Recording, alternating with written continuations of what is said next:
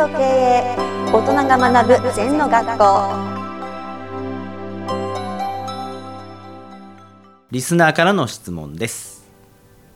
仏法と世法というものがあります。仏法は絶対の世界。自分の決めたことを徹底するものだと認識しています。で世法のビジネスの世界で仏法のやることの難しさを痛感しています。改めて世法と仏法について教えていただけますかという質問です。まあ読んでに字のごとく世法っていうのは我々が現在仕事をしながらね家庭を持ちながら、えー生きてる。これが世の中一般の世法ですね、はい。世間の法ですね、はい。それからお寺にそのお坊さんみたいに帰って、で毎日毎日その先祖の供養したりそれから現代人の相談に乗ったり、これは仏様の世界ですね、はい。これを仏法っていうの。はい。それで我々はお坊主じゃないんですね私は。在家で一般の中で禅を修行してんのね、うん。はい。それはまあ在家で孤児っつうんですね禅の世界では死んだわけじゃないの生きてても孤児号はい私は孤児号は女房っていうのをいただきましたけど、だから要するに比べないけど修行の世界っていうのは仏法なんですね。はい。それに世間の常識持ってきてもダメです。うん。例えばもうなんか西方でやってるとか行くとあの携帯電話1分か2本で見ますよね、だから座禅中で修行してる時は5時間10時間見ませんよね。はいそそっちが仏法の世界ですね。だから同じ人間でもできるんですよ。うん。自分が腹を決めれば。はい。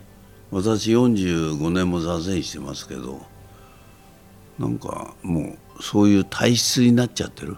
うん。つだから座禅を座んなきゃいけないとか義務感でなってませんからあ起きたらうん。座ると。はい。でなんかさっぱりして本日開店の気持ちでやるとうんまあ身についちゃうといいですね。それがまた修行だ特別なことだって思ってるうちはなかなかね。はい。うん。座禅するのが当たり前ですから他によよっては先生大変ですね。毎日20分も座ってっておっしゃる方いるけども、私にとっては20分がもう当たり前ですからうん。習慣ですからはい。顔洗うようなもんでね。うんそうなっちゃうといいですね。うん習慣は第二の天性。はい。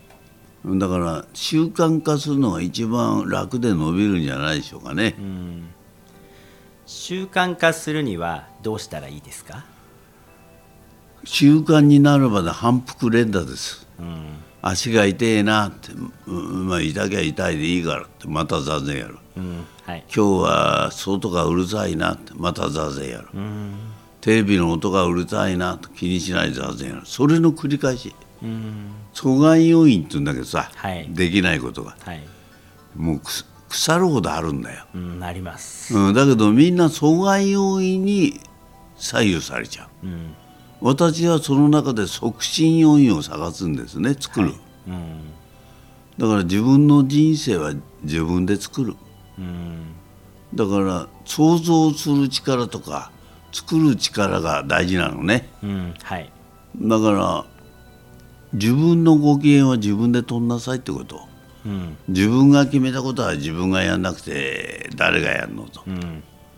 うん、で頭でぐずぐず言ってるうちはダメだな。うん。生きるっていうことはイコール行動してるってこと。はい。時間っていうのはイコール命なの。うん。そういう根っこが分かんないとね。うん概念ばっかりで物言っちゃうと迫力出ませんね。うん。はい。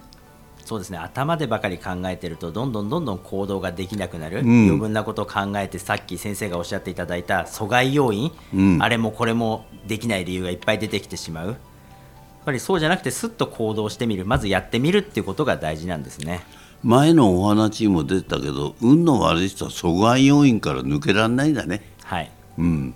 わかりました。先生ありがとうございました二度とない人生だから今日も輝いていきましょう。この番組では皆様からのご感想やご質問をお待ちしています。LINE でお友達になっていただきメッセージをお送りください。方法は LINE のお友達検索でアットマーク ZENTKA アットマーク ZENTO KEIEI と入力してください。